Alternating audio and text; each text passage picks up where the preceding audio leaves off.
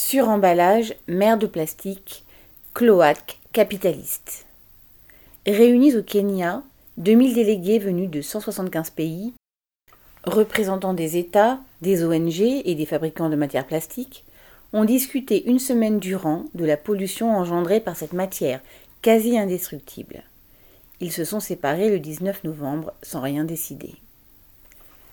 La production de plastique a doublé en 20 ans pour atteindre 460 millions de tonnes en 2022.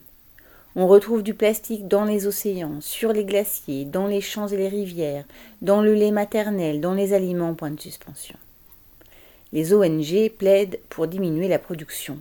Les industriels prétendent qu'ils vont trouver la solution pour recycler le plastique après usage, alors qu'aujourd'hui cela concerne 9% tout au plus des volumes, malgré les obligations légales. Les participants se reverront néanmoins l'an prochain, et pourquoi pas tous les ans, peut-être jusqu'à ce que le monde soit étouffé sous cette décharge.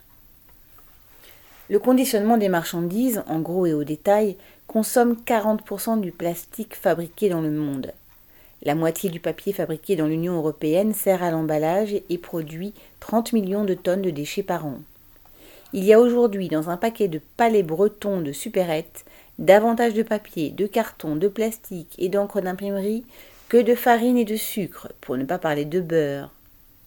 Le suremballage est inséparable du mode de production et surtout du mode de distribution actuel. La fabrication industrielle, le transport sur longue distance et, surtout, le fait de pouvoir se servir soi-même dans un supermarché implique l'emballage individuel des produits. La livraison à domicile en rajoute une ou plusieurs couches. De plus, l'emballage sert de support publicitaire, élément essentiel dans la concurrence entre les capitalistes, prêts à vendre du vent ou pire, dans un paquet attrayant. Cette publicité génère des milliards et le secteur de l'emballage en Europe représente 335 milliards d'euros.